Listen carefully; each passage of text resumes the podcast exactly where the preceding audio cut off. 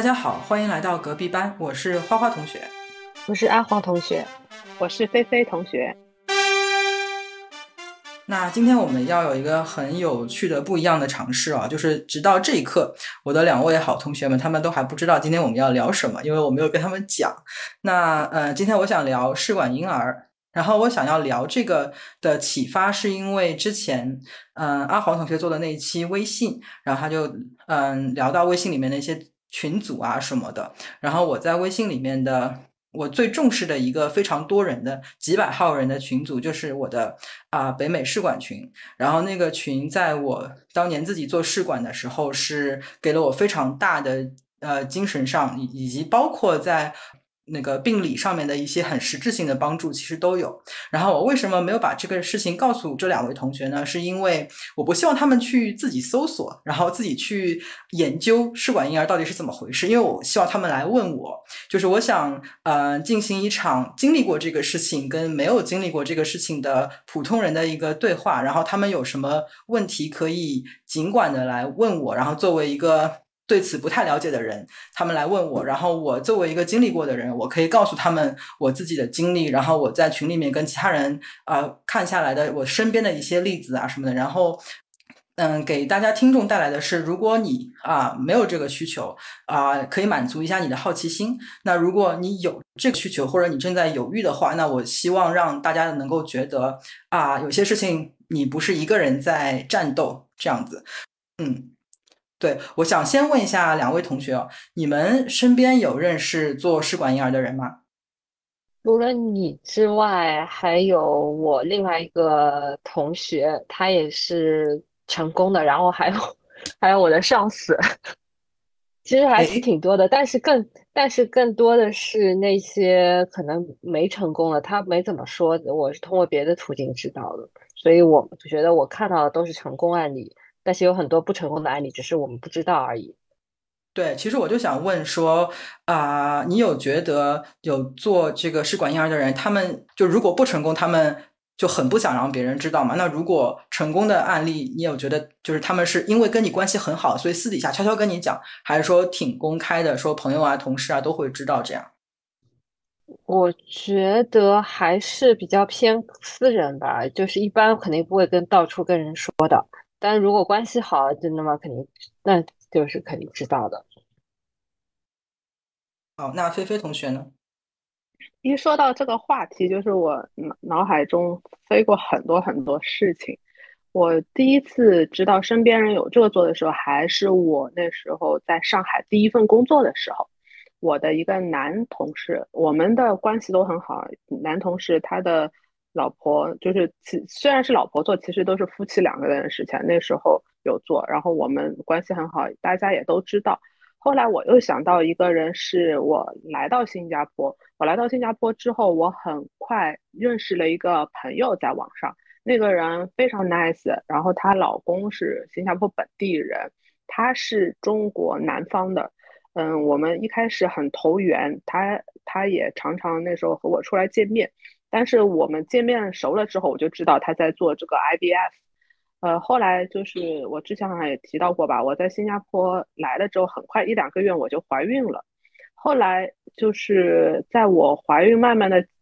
嗯，没几个月的时候，我就感觉到他好像疏远我了。我我自己考虑的原因是，可能我的这个怀孕对他来说是一种压力。所以讲到是有没有人愿意去讲出来，或者是多大范围的讲出来自己在做这个事情的话，我我自己给他们的理解是，有时候他们不想让很多人去关注这个事情，是因为很多人如果谈论到这个话，是给他们一个压力。呃，他如果觉得呃大家都不知道他在做这个事情，也不知道进程是怎么样的话，我们不会一直去 follow up，因为有有时候这种关注也是一种压力对他们来说。所以他们只是想要就是自自己，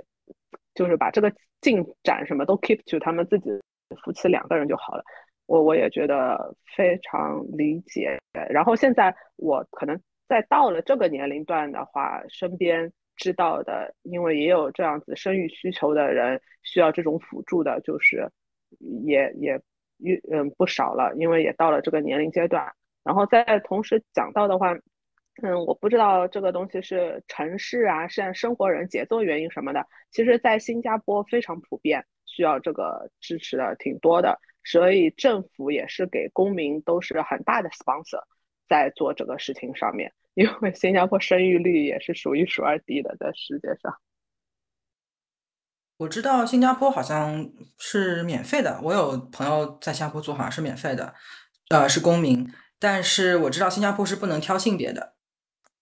嗯，但是他们好像有次数，他们那个做的免费的，我忘了是两次还是多少次。我就是也是听就是做过的朋友讲过，因为 我我没有想要再考虑这个嘛，因为也就觉得一个孩子够了，我就没有特别多的去了解。但是应该是就是。嗯，你无论什么收入的父母，如果你真的想要做的话，是不会成为经济是成为一个很大的阻力的。只能说，嗯，因为政府太需要孩子了。对对对，那个刚刚菲菲同学的那个共情能力很强啊，绝对就是，特别是在进行中还没有成功的话。就这个事情其实真的是会很大的压力，就包括呃呃，我自己也是，我成功了之后才 到处说的。我自己在成功之前，我也没有勇气，就是就直接广而告之哦。而且包括我现在有朋友知道我做了之后，他有就是来咨询我嘛，然后他也去做，我知道他在做，我都不敢问他，因为。我也的确觉得有的时候你真的是好意去关心，但是可能真的对方会觉得有压力啊。特别是 我知道，我很如果我没记错的话，菲菲同学当年好像是，其实，在计划外就比较比较提早了就有小孩，是吧？这个事情在我们 IVF 界是简直让我们妒火中烧的一件事情。所以我觉得也是为什么那个朋友就很快离我而去了。呃，当然这不是谁的错，只不过大家的立场不一样，所以就。像我之前有一任室友，他是在妇科诊所工作，然后又跟我说，他们诊所门口两两两排凳子，一排凳子上坐着想要嗯拿掉小孩子的那些人，另外一排嗯凳子上坐着想要做试管，然后怎么怀都怀不上的人。就这两个世界里面的人，其实是正在经历一些比较不顺顺意的事情，但是其实又如此的差异巨大哦。哎，那我想问，如果你知道了有有人是做试管婴儿，你会第一反应是啊，这一对夫妇他可能男生那个生育能力有问题，或者是女生生育能力有问题，或者甚至是啊啊马赛克能力有问题，就特别可能是男生的马赛克能力有问题，你们会有这样子的一个反应吗？我从来没有。往正方面想哦，我想的问题是什么？就是说是那种病理性的问题，就比如说有些人就是怀了就不容易怀上，或者怀了不容易保住，或者是有一些那个小蝌蚪它的那个活力比较差，或者是就这方面的原因。就是说，呃，我倒是没有想它是那个马赛克方面的能力。还有一种情况是我。像我领导他自己跟我私下说，因为他说当时是想做丁克的，然后呢，他但是后面到了四十岁，她老公突然说要有孩子，然后他是他们家家庭条件还可以，他觉得一个孩子比较孤独，所以说他就想要做试管了，因为做试管可以有双胞胎。对这个这个理由倒是我是第一次听到，但是我感觉大部分人可能就是因为病理性的，就比如说我有个同学。他可能就身体就是内分泌方面是一直有个问题，所以他就想借助这种手段去怀孩子。我不会戴有色眼镜的，对这个这个我就把它当做一个正常的一个生理的现象。说到这个，就让我想到了，就最近看到了一篇报道，讲一个什么科学研究小组预测。男子的那个就是小蝌蚪的，嗯，完全，就是几乎就没什么那个活力的，是在二零五零年还是什么，反正就是几十年之内吧。说从现在统计到几十年前，嗯，已经下降了百分之五十还多少了。呃，所以讲到这种碰到这样子有这种问题的，就是夫妻，就是需要借助于现代科技的，我第一反应都是觉得现在的环境啊、生活节奏、压力啊等等的，是是人类科技或者生活方式进步的另外一种代价一样的。我其实有时候说到这个，就觉得有时候人类要反思，我们的进步真的是一种。真正的进步嘛。比如说现在啊，嗯，生活节奏快了，不是出来很多方便食品嘛？呃，什么自热火锅啦，那个速食啊，你你像，因为因为我们在海外嘛，有时候为了解馋，也会买那种螺蛳粉啊，什么老鸭粉丝啊，现在都有很简单的一包。但是现在这些东西，你真的去看它配料或者什么的，都有很多那个叫什么科技啊，什么反正科技与狠活这种东西的添加。我觉得这种化学物质的超额的用啊，什么绝对就是有影响的。还有一方面就是这种卷的压力啊，这种对荷尔蒙的影响都是的。我觉得这个问题更多是要反思，我们以后是要还继续往这个方向去发展吗？这个社会还是应该我们要有些方面是应该调整的。你说的那个嗯报道好像我也有看到，但是我没有点进去看详情。有一个嗯。呃，我大概了解的，包括那个我们群里面分享的也是，就是其实，嗯，这个生育能力跟女性有关，跟男性其实也有很大的关系。然后甚至包括有生有有说法说啊，女性的最佳生育能生育的年纪啊什么的。但是其实男性也是年龄越大，他的小蝌蚪的质量会其实也会挺下降的。就是他们有很多江湖传闻，说什么七十多、八十多还有小孩还生小孩这样。但是其实就是。特例是到处都会有的嘛，就是如果是从一个统计学的来讲的话，其实啊，男生的小蝌蚪它的碎片率、它的活力、它的数目等等等等，其实是那个也是会随着年龄呃相当大幅度的一个质量的下降了。好像之前前段时间在豆瓣上就有个帖子很火，说什么啊大学男生去捐精，在中国好像。很大一部分比例结果是通不过的，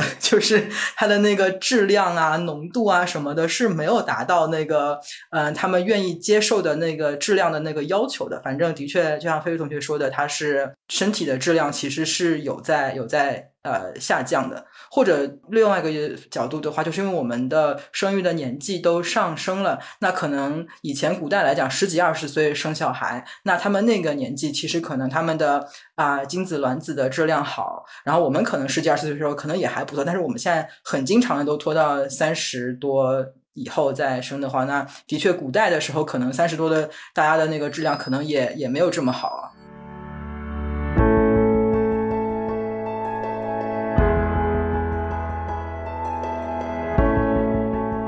哎，如果说到这个啊，我其实一直就有一个问题，不知道你们是怎么想的，或者说，哎，你你们以后的有孩子啊，或者什么这样子，如果比如说他在大学或什么意外怀孕了，如果就是你们现在发现，哎，呃，你就像你讲的年纪上去啊什么的，可能哎到时候变成一个困难的事情，那你会给他建议是留下这个意外怀孕的孩子呢，还是你觉得会让他不要留下？就脑洞大开啊！你是说大学吗？还是这种对大学未成年就正在读大学，可能是大二大三，就是没有法律呃束缚。你如果留下来的话，法法律不会成为一个问题。这个东西可能还得先尊重他自己的那个想法吧，还要看配偶。就说呃，首先如果说配偶或者你的对象还可以的，那你们。哦，不对不对，就对象嘛，就还或者说对那个嘛，生生物父亲、生物母亲啊，或者说生物父亲，他表示他不想负责，呃，他觉得不想负责，那就看他自己喽。看就是说，把那个养育孩子这种问题很困难，还有现在的情况，跟他样样都分析透，让他自己做决定。啊，你就说你你发表你的意见。然后让他自己做把那个所有的就生育的那些后面可能面临的一些障碍或者是问题都摊摊在桌上。嗯，那如果他说呃，就是想要一个你你的选择的意见，就是他也不是说你给他这个意见，他一定就是遵从你这个意见，但是他想要你给他一个 A 或 B 的意见，我觉得可能会建议他生下来了。如果其实也要看那个社会的，如果说在美国这样的这个比较开放的社会，完全我完全 OK 的。但是在国内的话，就会很，但是相信等那个过几十年可能会好很多。但如果目目前在国内，我肯定不建议他生下来了。这个你对自己的发展阻力实在是太大了。嗯，哎，那我想问啊，你会跟那个小孩说说，嗯，你生下来我会帮你搭把手，还是说你不会跟他这样讲？要看一搭把手。我觉得这个东西，嗯，始终他是他是孩子的这个父亲或者母亲，他肯定是要做首首要角色，我不会冲到前面的，我也不会自己当好人说没事，你生什么什么放心飞什么啊，老妈永相随，不会的，就我还是尊重他的那个决定。如果他真的很想生，那我会想办法说我能提供的一些帮助什么的。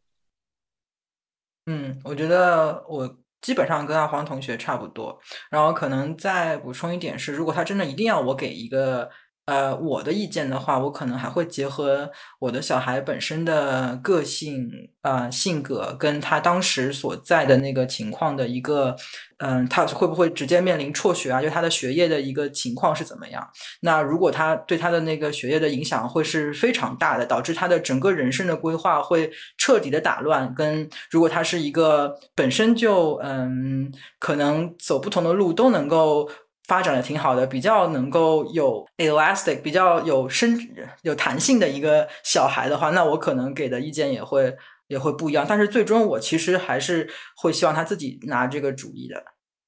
那就是我又想到了一个选择题。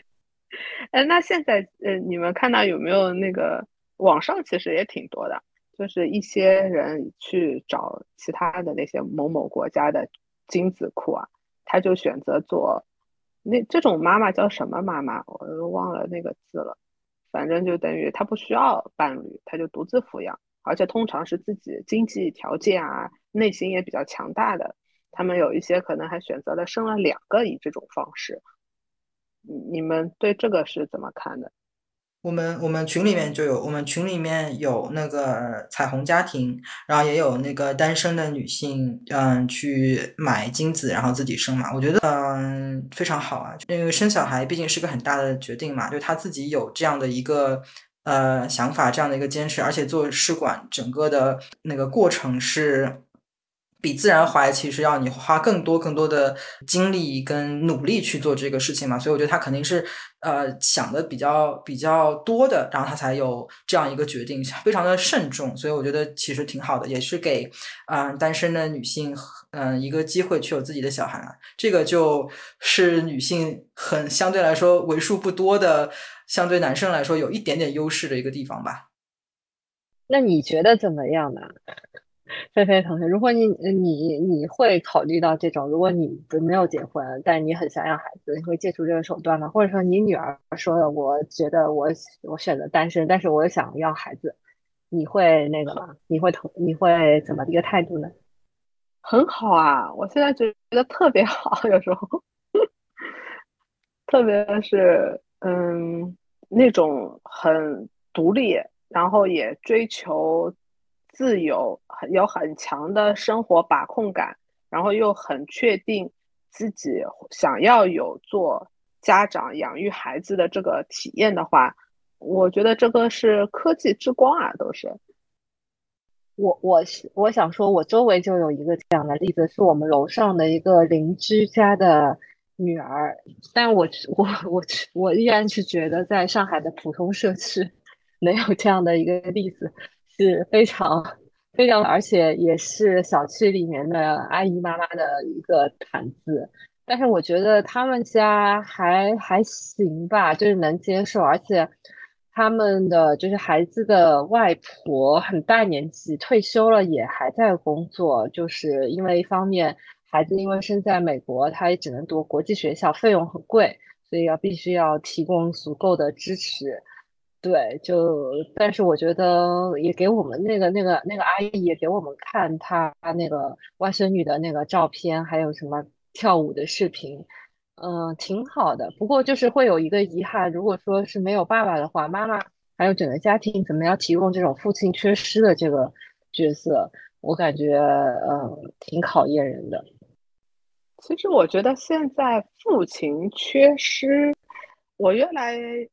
我我原来也觉得啊，这可能是种缺失，但可能因为我自己啊也是单亲家庭长大的嘛，或者说我现在看现在的社会，大家男性女性很多嗯职能啊这种能力啊都没有太越来越模糊的界限的时候，我其实会觉得还好，不会成为我很大的一个顾虑点。如果有人问的话。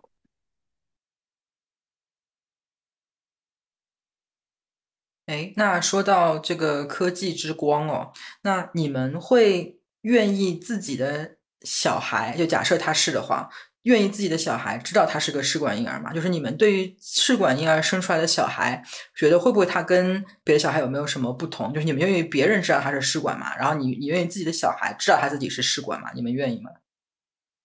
没什么不同吧。对啊，是是没啥不同，但是如果是小孩的话，我会这样告诉他，或者等他稍微懂点事情了以后，会说嘛，挺好的，你是人类科技进步的结晶。对，我觉得好像，嗯，我们比较年轻一代的，或者说是可能。在教育方面认知到比较多的新鲜事物的人，可能觉得这个没什么，但是会有一些比较保守的，或者是长辈之类，会觉得说啊，这个可能啊是个小孩，是不是会不太一样啊什么之类，所以他们出于这种顾虑，就我们那个那个群里面是有一些人是呃没有让自己的，甚至没有让自己的家长知道，就等于是小孩子的爷爷奶奶、外公外婆都不知道小孩子是试管婴儿来的，那。可能对，就是他们会有一些这方面的顾虑哦。然后，如果是从事实上面来讲的话，那个试管婴儿的小孩儿，呃，妈妈在怀孕的时候会比平时的那个呃孕妈多做一个检查，是心脏的一个 echo，因为好像说，呃，这点是证实了的，是说那个可能在心脏方面可能更容易会有一点。问题，但是也不是很严重，而且比例说不是真的非常高，只不过是呃在孕检的时候要做一个呃比较详细的一个 echo 去那个那个看一下小孩呃胎儿的呃心脏的一个发育情况啊，这样子。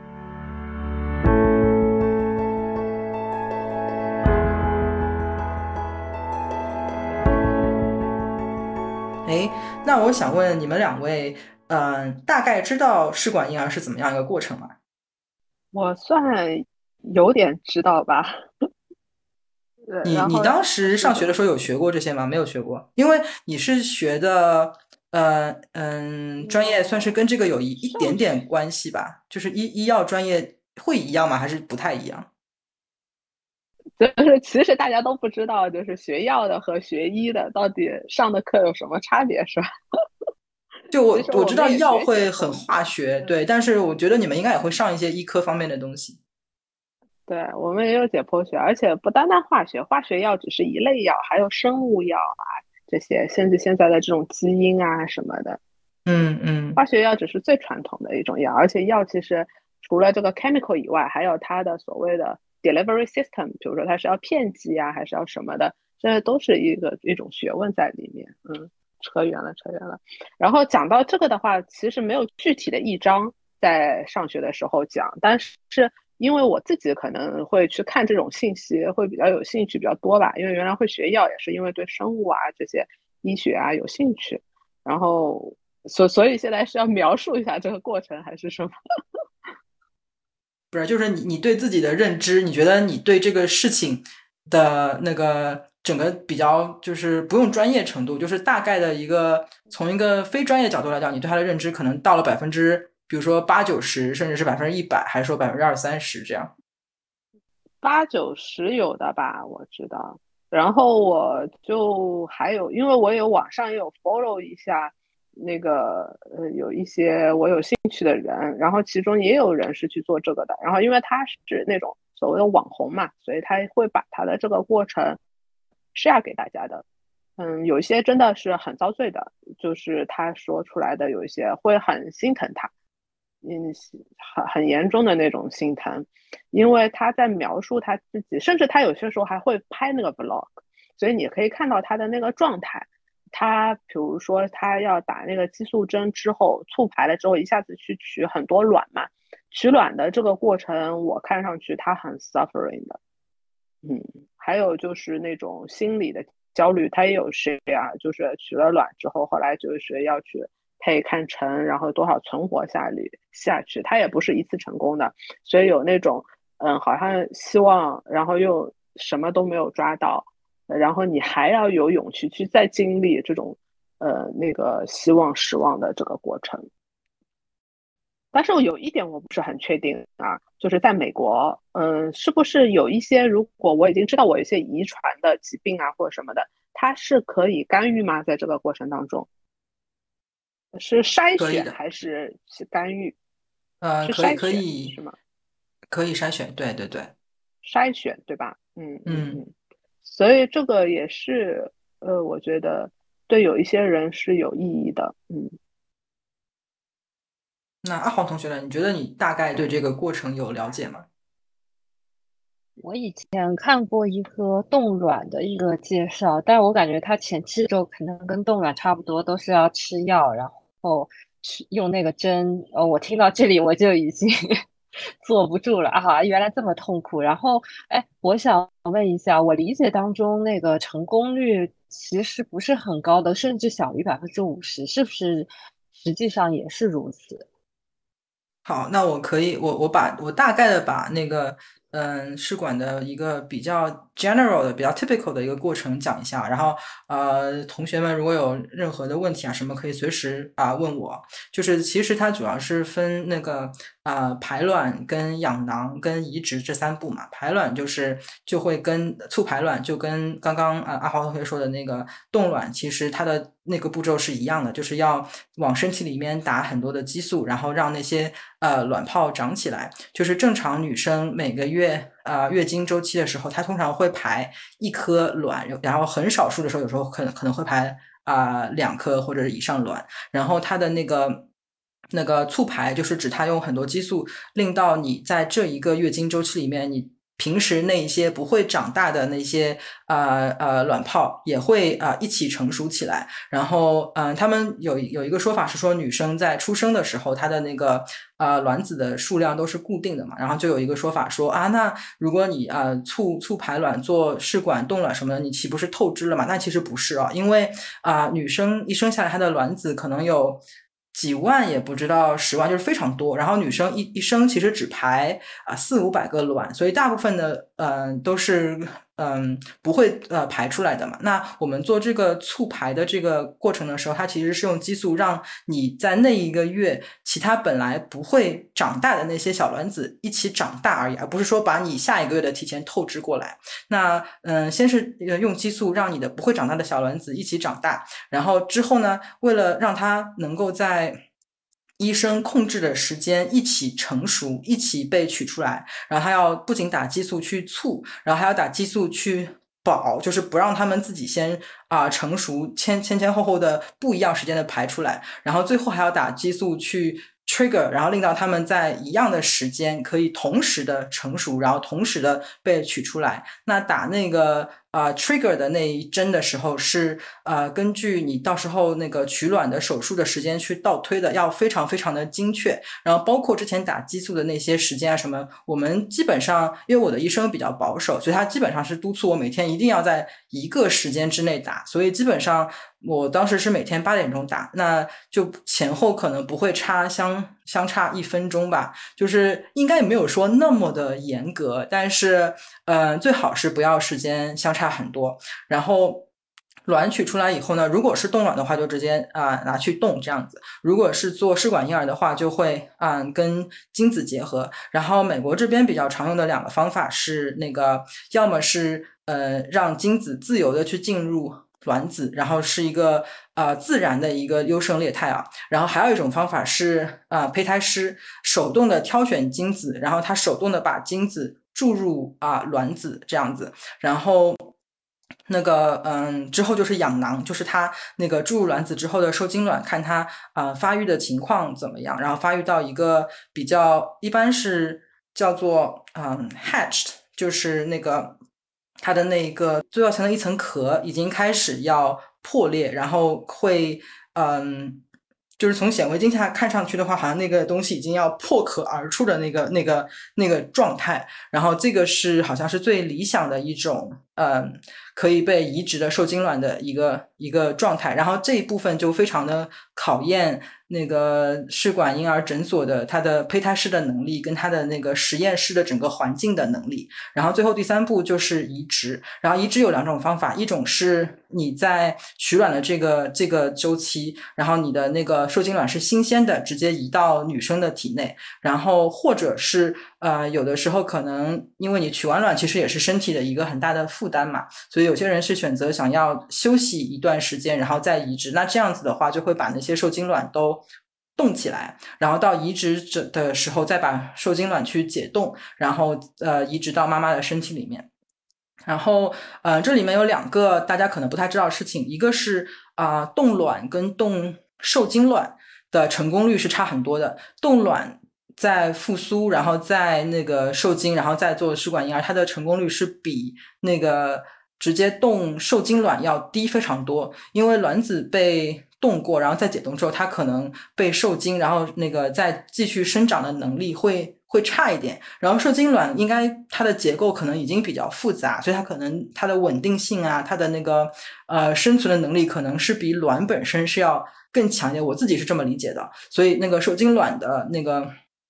解冻跟呃存活的嗯概率是比那个卵冻卵本身是要高很多的。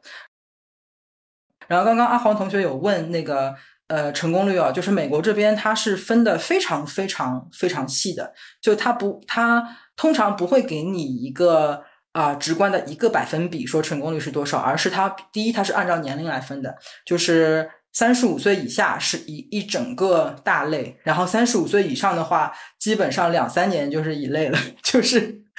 三十五岁以以从从对二十几岁到三十五岁都是一个档次，然后三十五到可能到三十七是一个档次，或者三十八，然后三十八可能到三呃四十是一个档次，然后再再上面就是一岁一个档次，就它的那个那个成功率你就会看着是真的是下降的非常的严重。然后还有一个区分是他们是会区分。呃，冻冻受精卵移植跟呃鲜的受精卵的移植的成功率，这个这个也是他们是分开来统计的。那我自己当时呃看这个信息的时候，是看那个呃看的是三十五岁以下，然后是冻的移植的成功率，好像是好像的确是百分之五十几吧。然后他们嗯也会给出每一个。诊所的成功率，就是这些都是在美国是一个公开的信息。然后我当时查的是我去的那个诊所，它的那个成功率好像是百分之六七十。因为我去那个诊所号称是我们城市最好的，所以它的那个成功率是比较高的。然后哦，还然后还有一点是，呃，阿浩同学刚刚有提到那个双胞胎嘛，然后美国这边的医生其实是非常的。呃，劝阻大家不要放两个受精卵的，是因为他觉得怀同时怀两个对母体是非常非常非常大的负担，他觉得这个是不应该的。他觉得既然有这个啊科技的能力，因为如果你自然怀双胎那是没有办法的事情嘛。如果是可以被控制的这件事情的话，那他非常强烈的建议你是一次怀一个，因为他觉得两个的风险其实是并不是双倍这么大，而是远远的高于一个这样子的。好的，其实感觉你回答了很多，但是好像也没有，不过不过没关系啦，这个这本来就是不是一刀切的事情，是一个比较比较严谨的一个概率学的问题吧。对对对。但是我觉得，呃，哎，那你你就从身边的小样本，就你们群里面来看，就有多少人是一次一枪头就成功的？有多少比例大概是两次才成功？有多少人是两次以上都？fail 的，就从你身边的你那个群的小样本观察呢？我觉得一次成功的小于一半。就我加入那个群大概两三年的时间吧，然后有的人是我从入群开始就在做，然后到现在还在做，也有这样的人。对我，我感觉上一次就成功的人，嗯，我好像觉得没有没有到一半。呃，对，我觉得对于那些一直在尝试还没有成功的人，真的好折磨啊。对，非常非常而且这种努力是完全是没有 effortless，就感觉有时候是徒劳的。你也不知道啥时候撞上了，但是就还是给自己定了这个目标，或者说还是想达到这样的一个心愿，然后还继续在尝试。天呐，对人的生理跟心理都是种折磨，特别是妈妈，就不停的打那个排卵针，是不是？然后不停的植，有有的可能还怀不上，哦，或者怀上了又掉了。哎呦，我觉得听上去真的好伟大，人类的确挺伟大的。我就想讲，就是我知道的两个 case，一个就是我前面讲那个网红，他为什么要做？他就是他的问题是他的卵泡自然情况下他是不会成熟的，他永远就是到完没完全好的成熟的时候他就排掉了。所以他去打这个促卵针的话，他的问题也是的，就是有些人可能通过这个激素啊，把他什么 trigger 出来的都是能用的是为主的。但是他最难的就是，他通过这一套激素的东西出来，他能真正能被用的也是偏少的，所以就是有这样方面的问题。还有一个是我说的，我那时候在上海的那个同事，他他们做的时候，他老婆当初为什么需要这个辅助，是因为他有也是激素什么原因，他会保不住，他很容易流产，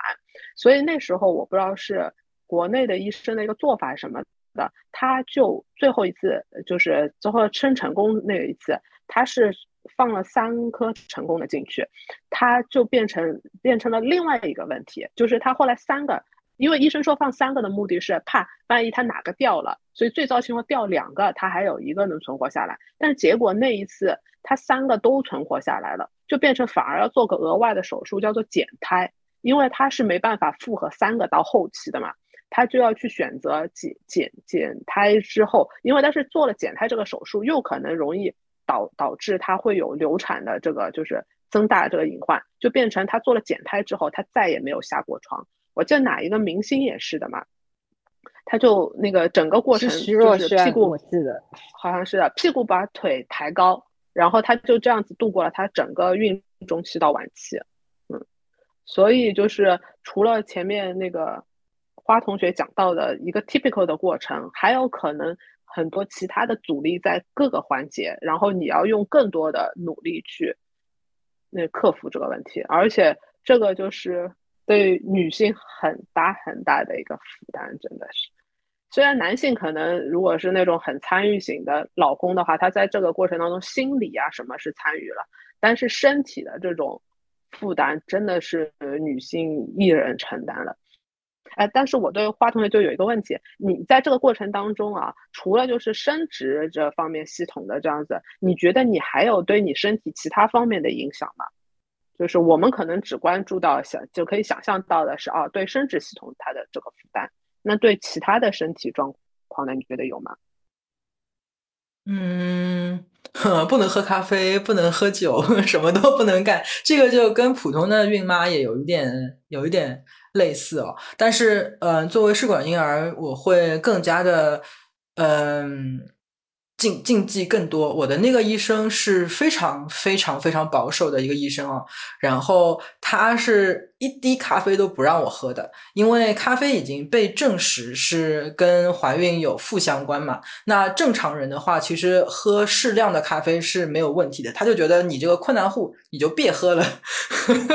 就就这样子的一些一些规定哦。那他的规定是严格到他。那个前脚跟我讲完你不能喝咖啡，后脚那个护士悄悄跟我说啊，你别理他，你稍微喝一点点，问题不是很大的。就那个护士就直接背着他这样跟我讲了。然后，但是但是那个就像那阿黄同学说的嘛，就是其实有的时候怀得上怀不上，它就真的是一个玄学。那个就比如说我们家的话，其实我们两个查下来都是没有问题的，然后就是怀不上。那如就是而且我们是一开始是自己啊努力了一段时间，然后后来又看那个生殖科，然后一直都不是很顺。一开开始。呃，遇人不熟，然后我们后来还换换医院啊，换医生啊什么的之类的。然后就像呃，刚刚菲菲同学也提到了嘛，就是那个心理上的压力是是非常大、非常痛苦的。就当一切都做了，然后怀不上的时候，我会怀疑很多事情。比如说，我就会自责说啊，是不是我真的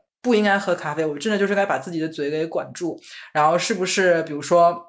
那时候我们家的那个店那些啊。呃，茶杯、饭碗的那些垫子上面有一点发霉，我就想说，这个霉菌是不是有问题？就是会到一个疑神疑鬼的一个一个状态啊。我觉得就是刚刚飞飞同学问说对人的影响，我觉得其实心理上真的是一个最大最大的一个一个影响，这样子。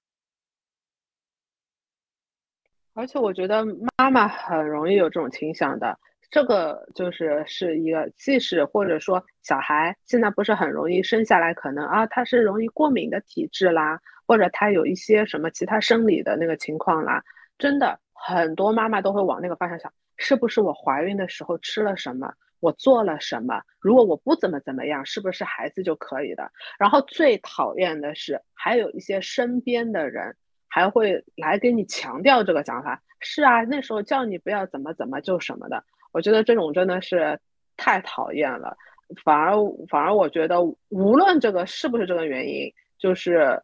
要要想开一点，这个就是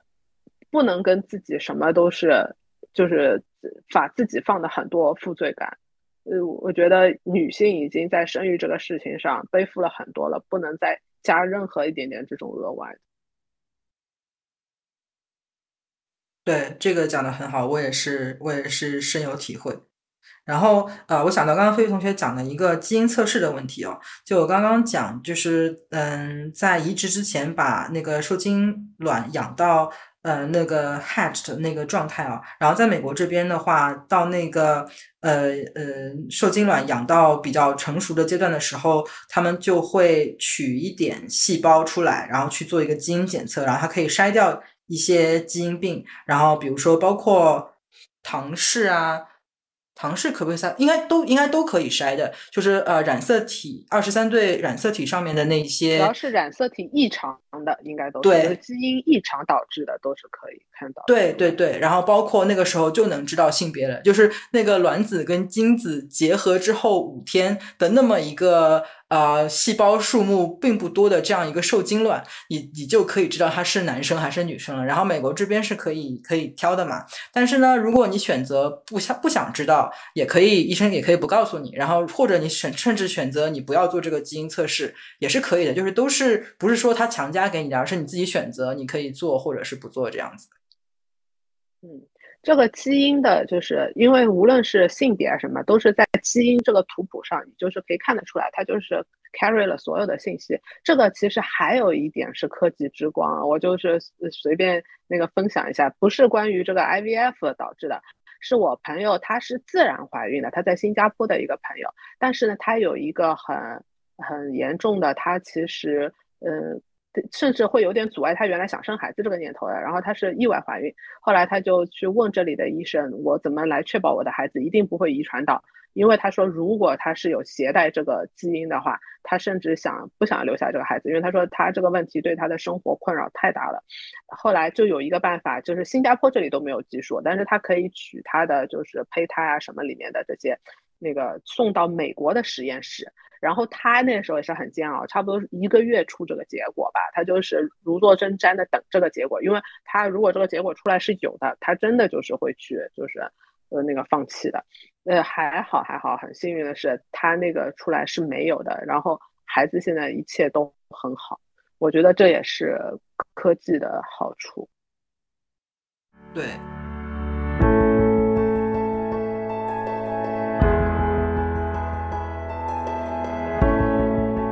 然后还有一个那个讲到怀孕是玄学这件事情啊，那个那个我们美国的。就是华人 IVF 界哦，应该也是呃，应该是本地美国人也会有这样的一个传统啊，就是 我们在呃取卵移植之后啊，会呃搞一些迷信活动，一个是吃薯条，而且是麦当当的薯条，一个是吃菠萝心，然后菠萝心这个事情我都我都不知道，我后来是入群之后听他们讲，我才我才知道的，然后吃薯条这个我也是。呃，知道，然后他们是都稍微有那么一点点很牵强的科学的解释，但是到最后都变成了一个大家觉得说啊，呃，宁可信其有，不可信其无的一些，变成了一个 仪式感啊，这样子。然后菠萝心是因为它有一个菠萝酶，然后好像是可以就是。有一些什么抗凝血的功能，好像在某一些做试管婴儿的呃人当中，他们是需要有有他们的免疫的机制，好像它是会自己的免免疫系统去攻击那个胚胎，还是怎么样？具体。的科学的那个解释我不是很很了解啊，所以他们是在呃觉得这个菠萝酶对这个事情是有帮助的，但是其实是很微乎其微的啦。就是如果你真的有需求的话，你是其实是应该要打针吃药，而不是真的去去吃菠萝心啊。但是他们就 变成了一个一个仪式，然后吃薯条这件事情是在取卵之后，是因为取卵的时候有很多激素嘛，然后那个腹部会很鼓胀，然后有些人会有那个卵巢过激的这样一个反应啊，然后他们医生的确是。会嘱咐是说，你取卵之后，你要吃一些高盐的啊食物，在短时间之内啊，不是说长期，就是你在短时间吃高盐的食物，然后可能是帮助身体排出那些水分吧，我是这样理解的。然后这个高盐的食物最后不知道为什么就莫名其妙的等于了吃薯条，所以他们群里面的那些人分享说自己去今天做了取卵啊之类的，然后他们说啊，快点去买薯条啊，快点去买菠萝啊什么的，就也是大家在就是精神精神。非常的紧绷的时候的一个让自己放松下来的一个一个一个寄托吧，我觉得是，我觉得还挺有意思的。那你吃了吗？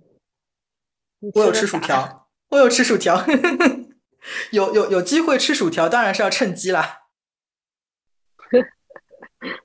哎，那你讲到就是你们在那边的华人圈，是不是就是这个还有点就是？嗯，华人通常去看一类的那个医生，然后可能和那种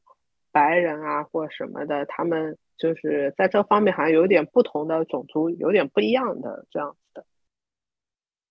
嗯，偶尔有一些华人是会想要找华人医生的，有，但是。呃，不太多，就是他们其实是有各种各样的 support group 的，然后包括在 FB 上面也有，就是各种本地的 support group，因为本地的人的话，他们就可以一起讨论说本地哪一个诊所比较好，甚至是哪一个诊所的哪一个医生比较好，然后他们会讨论的非常的细致嘛，然后嗯嗯，就是各种各样的嗯跨群体的那些 support group 都有，然后对我来说的话，因为是一个是那个。呃，看中文比较亲切，然后一个是那个那个，可能有的时候，嗯，那一些彻底不认识的人，就是因为他们在美国，但是不在同一个城市嘛，就是大家距离离得很远，所以可能也不太有真的是奔现的机会哦。就有的时候可能在这些。不太真正有可能会认识的人面前，反而会挺放松的，然后会讲的更深入一点。然后如果是本地的一些群，可能他们真的会见面啊什么的，反而会有的时候会会反而会比较比较的比较的保守这样子。然后他们那个群有的时候 就大家聊熟了之后，就开开始啊啊抱怨自己老公怎么怎么地啊，然后开始讲一些家长里短的事情啊，就大家真的是。嗯，因因为共同经历了这这些事情的话，真的是，嗯，感觉如果不是一起走过这一程的人，是比较难以去理解的。这样，哎，讲到抱怨老公了，我觉得这个事情是也是就是夫妻俩面对的一个很大的一个挑战，然后是要共同奋斗。那个会不会 里面有那种 drama 很 drama 的事情在你们群里面？就是甚至弄着弄着，可能夫妻感情都出现问题了。因为这个等于是一个考验嘛，一样的。有，但是很少很少很少。我觉得，因为在美国这边，我们绝大部分人都本来就只是一个小家庭了，就是嗯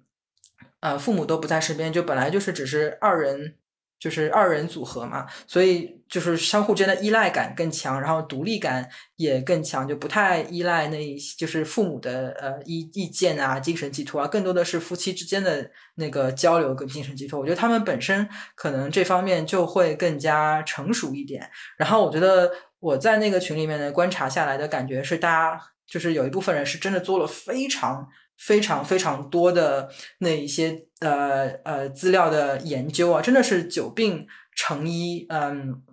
就是都是非常的，嗯，大家当都都有非常 emotional 情绪化的时间啊，但是大部分的时候都是很想要去非常理智的用实际行动去解决，呃，争取能够解决这样。我们面对的各种各样的问题，然后达到我们想要的一个一个结果。比如说，我到后期我移植之前，我一直有一个啊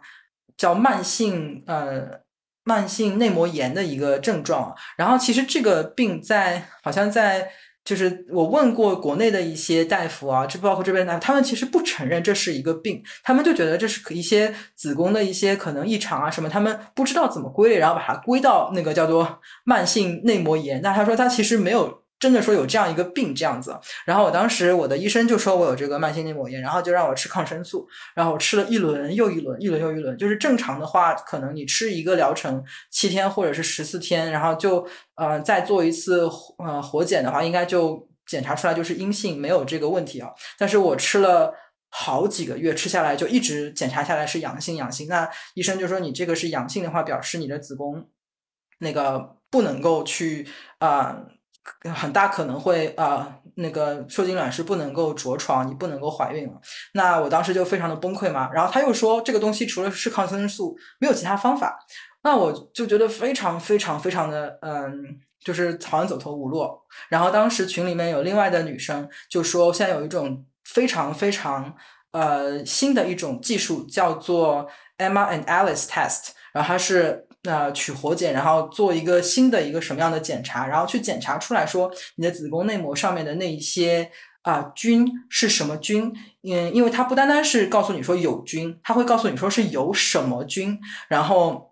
我就把这个这个事情告诉了我的医生，就从群里的消息我就搬过去告诉我的医生，然后我的医生他非常年纪大嘛，他是一个非常非常资深的医生，他说：“哦，我有听说过这个，但是我觉得这个技术太新了，还不够可靠，所以我从来没有尝试过。但是现在你既然你是这样的状态的话，那我愿意让你去试一下。”所以他就呃帮我做了这个这个 test，我是整个医院第一个做这个 test 的人。然后做完之后送去检查，然后检查出来他们说：“呃，我的确是 positive。”且呃，是阳性的，但是那一个菌并不是会妨碍我怀孕的菌。他说那个菌的存在是没所谓的，是 OK 的。然后那医生就说，那如果这样子的话，我们就可以直接去移植，看一下你是不是真的能够成功。然后结果就真的成功了。所以我在这个群里面是真正的得到了一个实质上的一个一个帮助。所以我觉得还挺那那些群友病友真的是非常的厉害。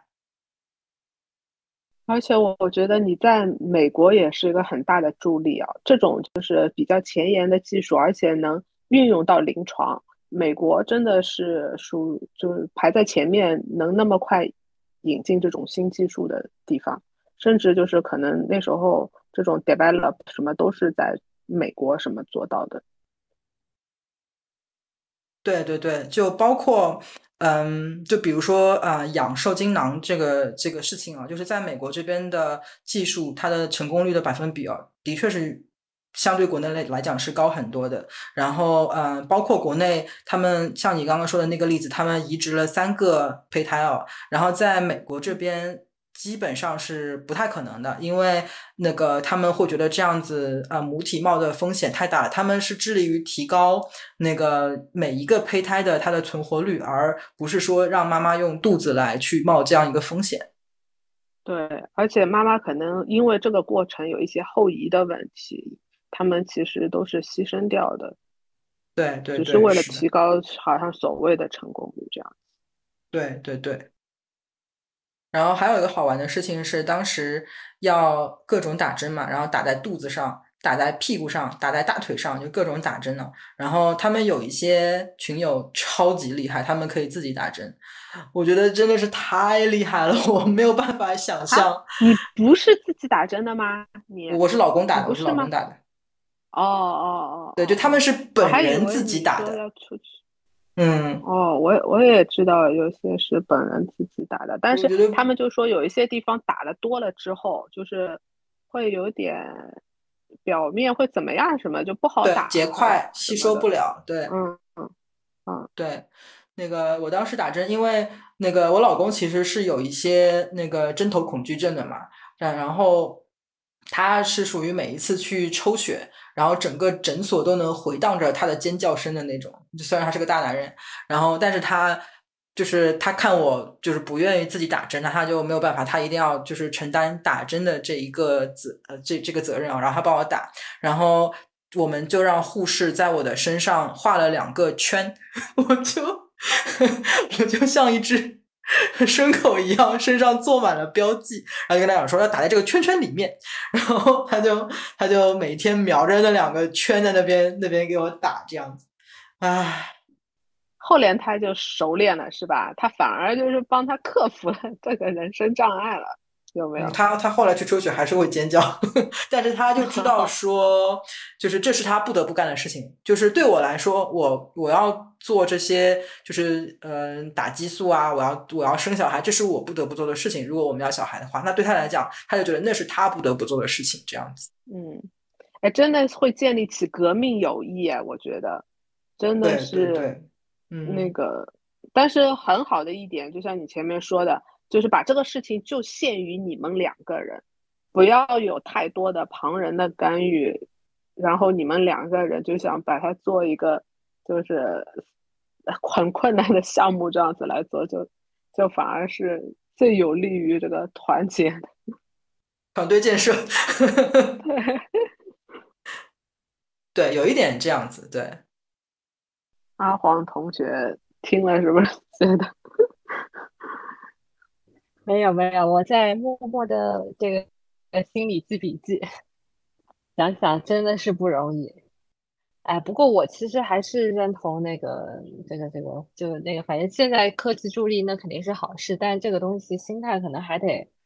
放平一点，因为你记得吧？我有一次那个就是花同学，我。我跟你吐槽过，我有那个排卵期出血的这个问题，然后你当时我记得你就安慰我说内分泌就是一个玄学，很多时候你不知道为什么它它但它就是发生了。然后后来我也吃过一段中医，也看过西医，西医就我在香港看的，那自然说你没有实质性的问题，不用来看。然后中医嘛，就是说你什么什么脾虚啊什么什么的。然后我就吃过一段，然后也不吃了，然后后面也就好了。所以我觉得其实。呃，那个那个最重要的还是自自己自己身体好吧。然后如果如果那个有问题，那就借助一下科技的手段。如果还有问题，那那个有没有孩子？我觉得这个东西真的很天意。我我比较比较佛系，可能我没有经历，我没有经历备孕，还没有经历备孕这个阶段。现在只是说风凉话，有可能我。到时候我自己碰到问题都会很抓狂，嗯，这个呢，怎么怎么怎么说呢？其实我还是挺佩服像像你们群里的群友，都是可能大部分人都是要一次以上才成功的。我我也有认识朋友啊，就是嗯，有两对，然后一对是他们不愿意面对这个事情，就是那个女生跟男生都是想要小孩子的。然后跟我都都是都是我同学，所以跟我年纪差不多。然后他们两个就讳疾忌医，就是特别是那个女生，她就是找各种各样各种各样的借口，然后不愿意去看医生。然后我们有就有，因为我们知道她是想要小孩的，不是说呃操心说啊你怎么还不生催生，不是这样的，她就她是想要小孩的。那。呃，我们就有劝他说，那个，那如果让你至少先去医院里面，可能先挂个号之类的，然后就让他先 baby step 往前迈一步。但是感觉他就是很害怕去面对这件事情啊。然后还有另外一个也是我的同学，他是他也是想要小孩的，但是呢，他就是。嗯，他觉得他已经尝试了大概两年了吧，但是一直都没有怀上，他就不知道说什么样的一个时间点应该要去要去看医生。我觉得其实好像我听上去也是，他也不愿 不愿意去去迈出看医生的这一步哦。我觉得好像有的时候会有一点这样子的一个一个心态。就是说到这的话，我就其实之前也和你们说过嘛，我那个瑞士的邻居，我觉得这也是一种人生选择，可以，他们就是很明确，他们是喜欢小孩的，而且后来有了小孩，也表现的就是很负责任的那个家长。但是他一直就跟我讲，他的人生态度就是，呃，他觉得这是老上天的给他的安排，有就有，就没有就没有。然后他们可能结婚十年多。到我认识他的时候，就是差不多四十岁，甚至四十岁多一点了，他们才自然怀孕，然后有了第一个孩子。后来他们还想要更多的孩子，他也是选择就是自然，后来有就有，没有就没有。不过后来有一点波折，第二胎的时候就是嗯嗯那个没有了，但是在第三胎的那个他就顺顺利那个生下来了。我觉得这个也是可以是一种选择吧，就每个人可以有自己的信仰。那我觉得你这个其实也是跟他那个宗教信仰有关的嘛。而且我听说一开始有这种人工受孕技术的时候，有一些比较虔诚的那些教徒，他还不愿意接受这种手段的，对吧？他就可能觉得啊，就是就是那个吧，就是人人工吧，有就有，没有就没有，是不是？很早以前了，我我好像看到过这样的一个新闻。嗯，他倒不完全是因为纯宗教的，因为他们家是不去做礼拜的，他不去教堂的。我觉得是类似于一种人生信条吧。嗯，但是无论什么是哪一种东西把你引入了，你相信这个东西，这可以是你一个选择，只要是说这个东西是夫妻双方。大家都认可的，嗯，就是可以的。就我在那个群里面看下来，就是我们群里面大家有的时候看法什么都不一样哦。但是有一点还挺公认的，就是如果真的要做的话，年纪是一个很大的优势。就包括美国的那个。好像是 CDC 的那个网网站嘛，就是因为疫情之后，CDC 这个网站也很出名嘛，CDC 这个机机构就很出名嘛。然后 CDC 的那个那个，刚刚我有讲到那个成功率的，它的那个分的那个种类啊，就它就是活生生的按照年龄分的，它就是年龄上去两岁到就是三十的尾四十，它年龄上去一岁，那个百分比你就是眼睁睁看着它往下掉。所以那个在这一个领域里面，其实年纪是一个挺。真的是挺关键的一个因素。然后群里面的人很多也是像类似像你们刚刚说，有可能之前有考虑过丁克，然后后来又改主意啊什么，他们就会非常的说啊，如果年轻一点的话，可能真的会比较比较那个容易一点啊。然后嗯，你刚刚提到泰国，其实泰国是那个嗯技术很好的，就是我们这边也有人从美国去泰国做的，因为泰国做起来的那个。呃，价格其实好像是会美比美国这边便宜一点，然后他们的那个那个呃试管婴儿的技术又非常好，而且他们是一条龙服务，因为他们其实服务的主要就是外国人，所以那个那个他们包括英文的这些，或者是不知道是不是直接有中文服务，就这些语言服务啊，包括可能住宿之类的，就是生活上的打理，可能一条龙服务都会有，所以还有蛮多人会选择去那边做的。然后我当时是。嗯，跟我的那个朋友，就她怀孕，呃，她嗯备孕两年没有成功的那个朋友啊，她有一点不知道要不要去看医生啊。然后我当时是跟她讲说，我问她说，你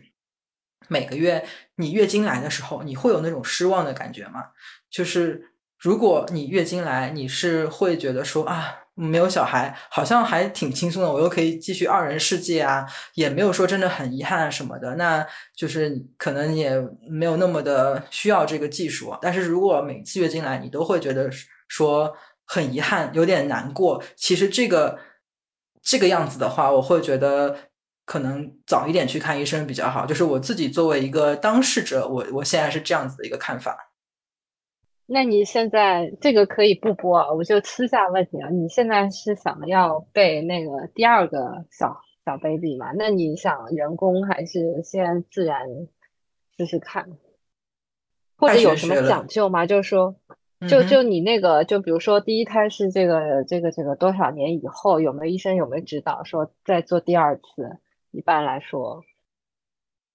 嗯，美国这边是，如果是自然怀的话，他会建议你在生完小孩六个月之后，至少要隔六个月再自然怀。然后我的那个医生特别保守嘛，我有问他，然后他就说，如果是第二次移植的话，他会想要要求是生完第一个小孩之后，至少隔一年再。啊，试图去移植第二个小孩，然后其实我已经有开始想要去尝试嘛，但是就是玄学，就是我可以通过试管婴儿怀上，但是我没有办法通过自然怀上，我不知道，我不知道为什么。就我之前可能会觉得自己可能真的哪方面机能有问题，但是证实了机能没有问题的情况下，我也没有办法自然的从事这件事情，所以就很神奇，非常的玄学。OK OK，那只能祝你好运了。你反正不管怎么样，你先保重好自己身体了，因为你要生 baby，还对妈妈的那个消耗还是很大的吧，对吧？对。好，那我们今天就差不多聊到这里。那很感谢两位同学配合我，今天做了一个，嗯，主要是我自己经历的事情作作为主题的这样一期节目。那我觉得现在就是有很多的，包括网红也好，然后包括普通人也好，在网上分享这样子的一些事情，我觉得其实非常好，因为在这个过程当中，我觉得真的是有的时候觉得。呃，很孤立、很无助、非常的灰心丧气的时候，有一些战友在身边，会觉得没有那么孤单了。而且，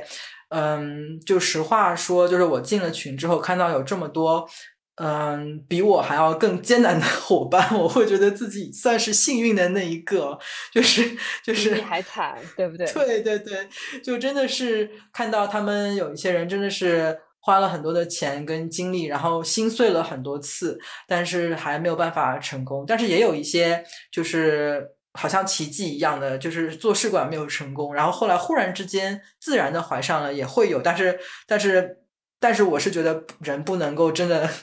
靠奇迹，有的时候还是要就是事在人为一下，这样自己做到最自己做到能够做的。全全方面的能够做到的最好的一个准备，然后就看啊，它是不是真的能够降临啊？我觉得还是要做那个准备的。但是我觉得在这个过程当中，有人可以分享，有人可以去啊支持，我觉得是一个真的是莫大的一个一个安慰吧。所以我希望能够，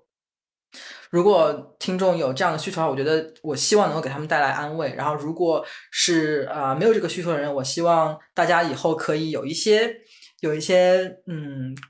共情共情心吧，然后嗯，希望大家都能够心想事成，嗯，那谢谢大家的收听，我们下次再见，拜拜，拜拜，拜拜。